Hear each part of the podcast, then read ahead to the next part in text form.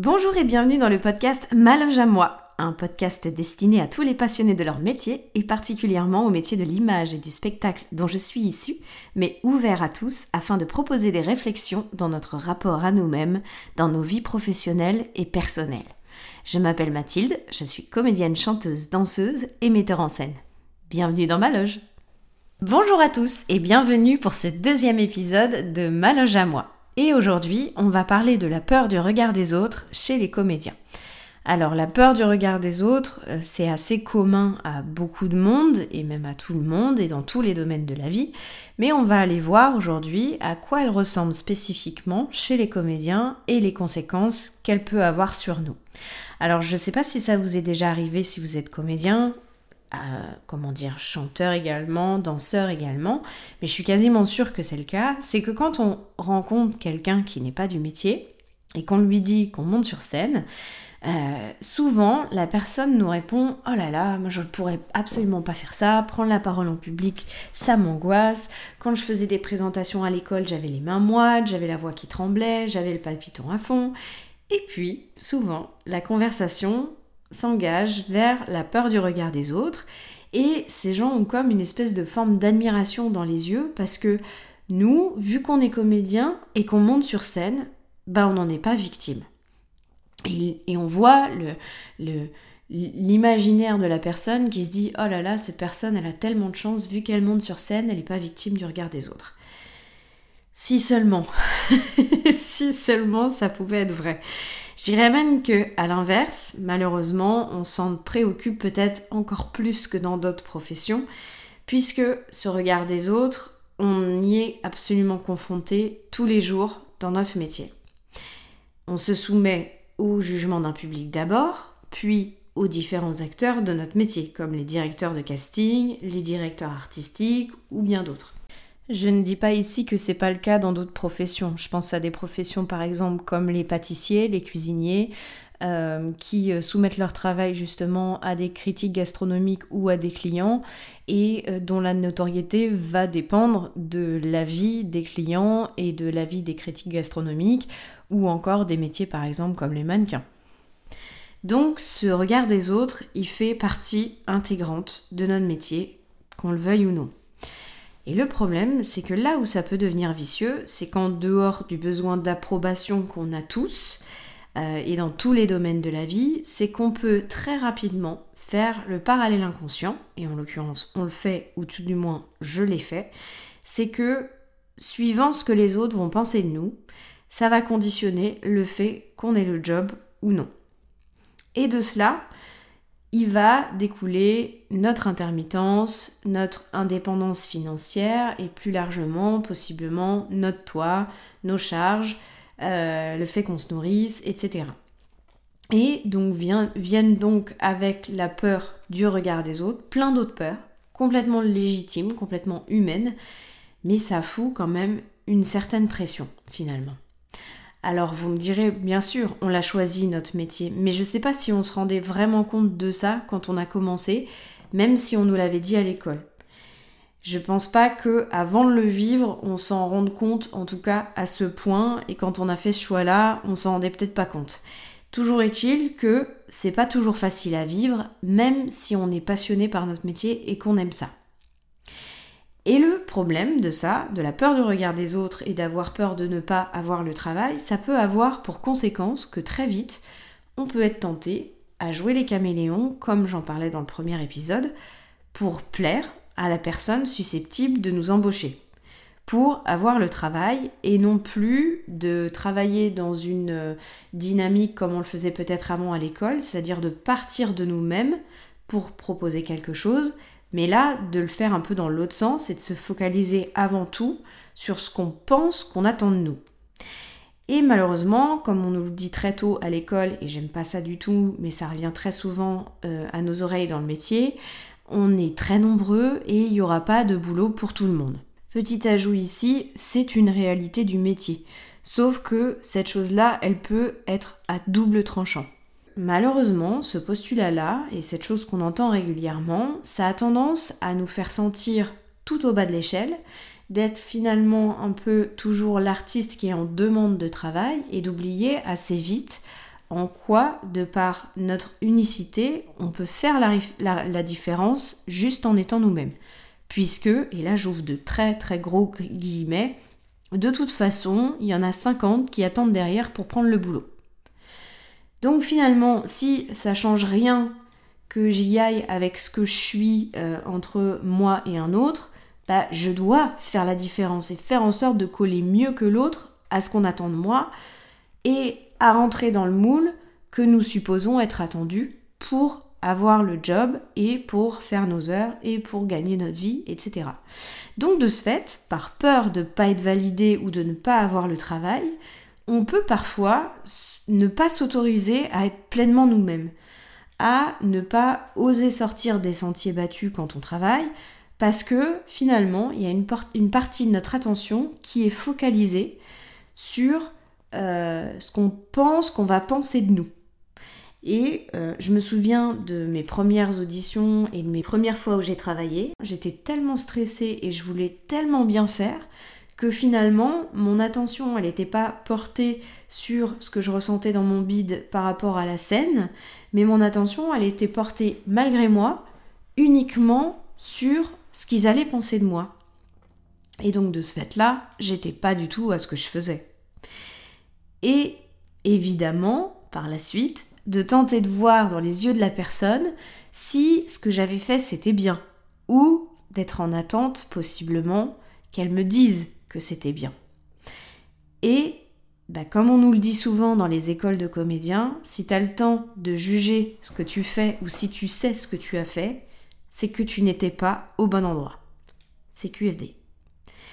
Sauf que la personne avec qui vous travaillez, elle n'est pas là pour rassurer le comédien et vous dire que c'est bien. Elle n'est pas là pour ça, c'est pas son travail. Elle n'est pas censée être votre nounou et vous dire c'est bien ce que tu as fait. Elle n'est pas là pour ça. Son boulot à elle, c'est de vous guider du mieux qu'elle peut pour vous faire aller dans la direction qu'elle souhaite, mais en collaboration avec vous. Pas en étant au-dessus, pas euh, avec cette personne-là au-dessus et vous en dessous. Elle est en collaboration avec vous et elle est censée vous guider. Ensuite, là où le bas blesse, c'est que on fait des suppositions sur ce qui est attendu, sans finalement avoir aucune certitude. Et ça, ça se fait très très vite dans notre cerveau, où on essaye finalement de rentrer dans un monde, enfin dans un moule, pardon, que on suppose être le bon, mais qui n'existe que dans notre imaginaire à nous.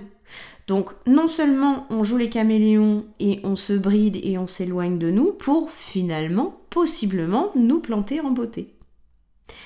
Et la deuxième chose qu'on fait, dans l'espoir de laisser une bonne impression à la personne, c'est de vouloir contrôler ses pensées à notre avantage, à vouloir laisser un souvenir absolument impérissable dans la mémoire de cette personne, positive de manière à ce que soit euh, nous, elles nous prennent euh, pour le boulot ou qu'elles nous rappellent par exemple. Dommage, nous n'avons encore une fois aucun contrôle sur ce que les gens pensent de nous. C'est illusoire que de penser ça. Mais tout ça, on le fait inconsciemment et malgré nous, hein, on est bien d'accord. Et à l'inverse, on peut s'imaginer que cette personne, elle va penser des trucs absolument horribles sur nous et sans aucun fondement. Et dans ce cas-là, ce qu'on est en train de faire finalement, c'est de projeter pardon, nos propres pensées à notre égard sur l'autre en pensant qu'il s'imagine qu'il a les mêmes, enfin en pensant qu'il a les mêmes. Et donc, je vais vous proposer un petit exercice à ce niveau-là.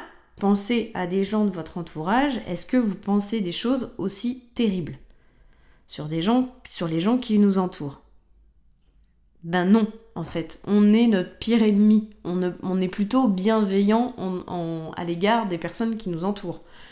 Là où on est absolument horrible, c'est envers nous-mêmes, la plupart du temps. Et euh, je vais euh, vous donner une petite référence là-dessus. J'écoute aussi un autre podcast que je trouve absolument super, euh, qui s'appelle J'ai peur donc j'y vais. C'est une fille qui s'appelle Steph Blue Lips qui l'a créé. Et elle a fait un épisode justement sur la peur du regard des autres. Et ce qui est assez rigolo, c'est qu'elle dit dans son podcast que souvent, nous ne laissons pas un souvenir aussi marquant dans l'esprit des gens que parfois on aimerait, mais en fait euh, non quoi. Enfin, ils ont peut-être une pensée un moment et après ça passe. On a tendance à surestimer euh, l'image que les gens se font de nous, dans un sens ou dans un autre bien sûr.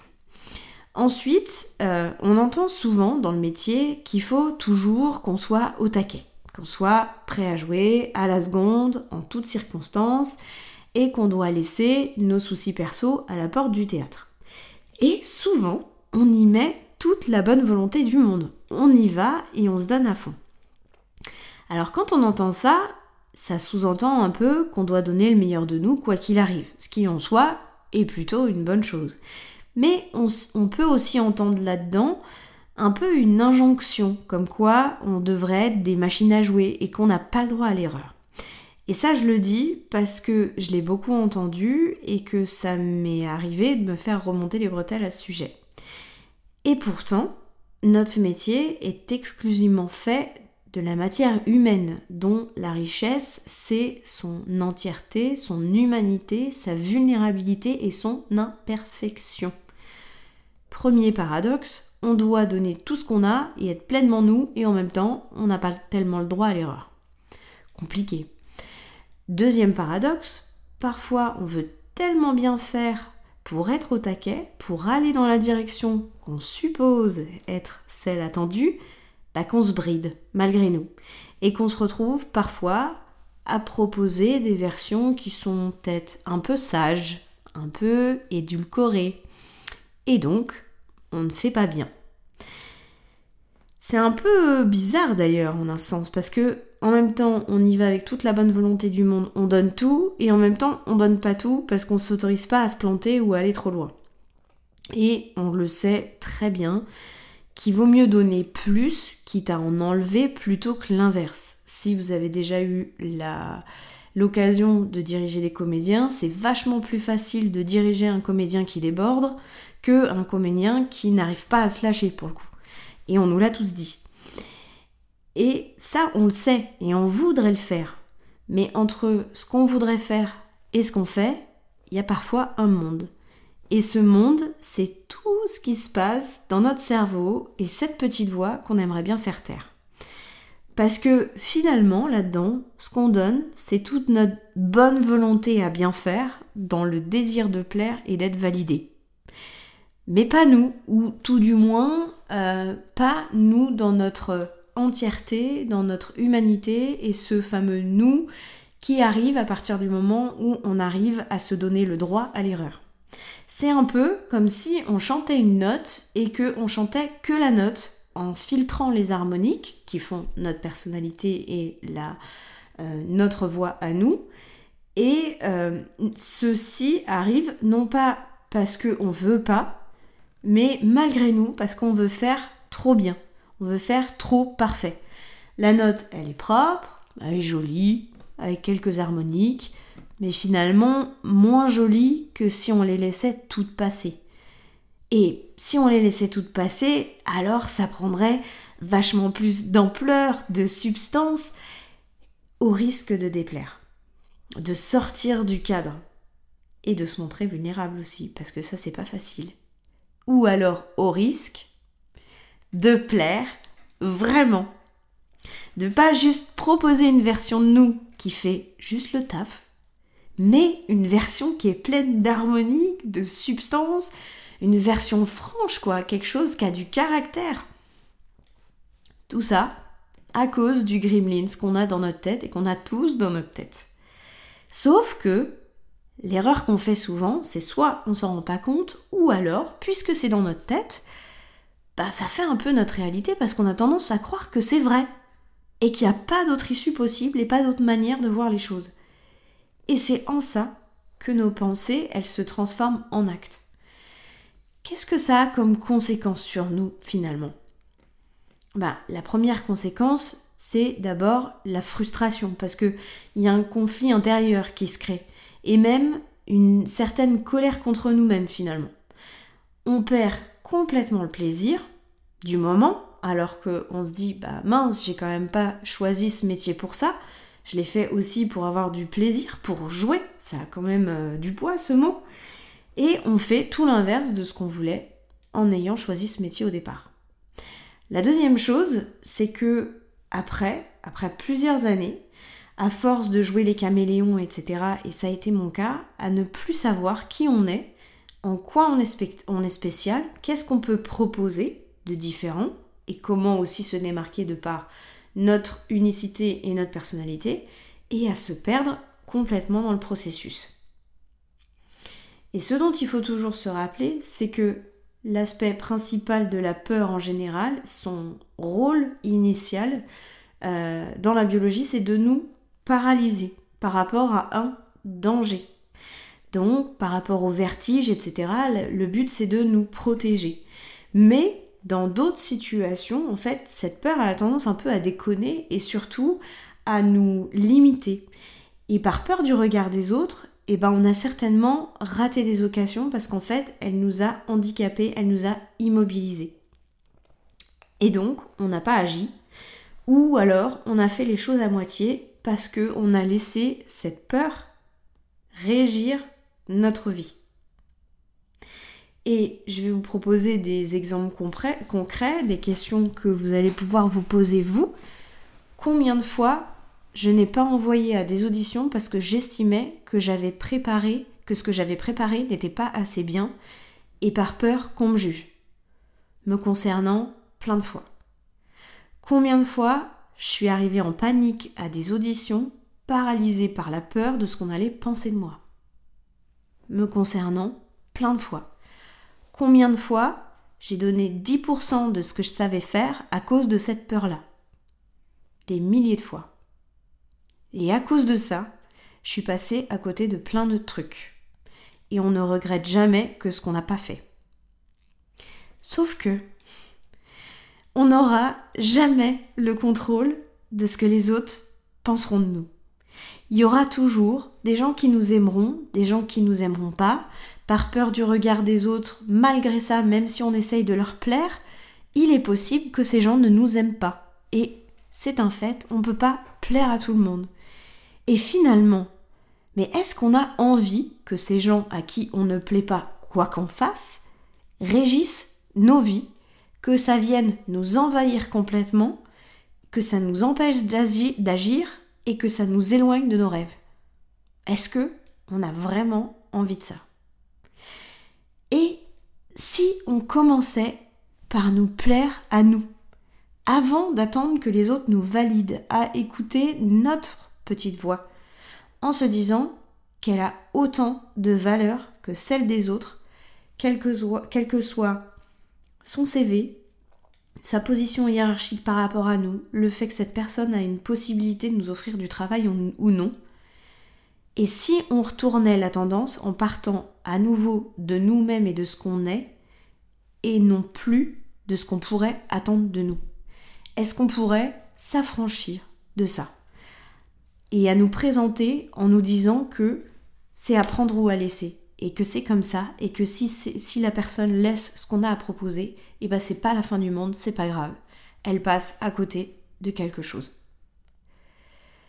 J'aurais pu ne pas me lancer dans le podcast par peur du regard des autres et j'en ai eu peur.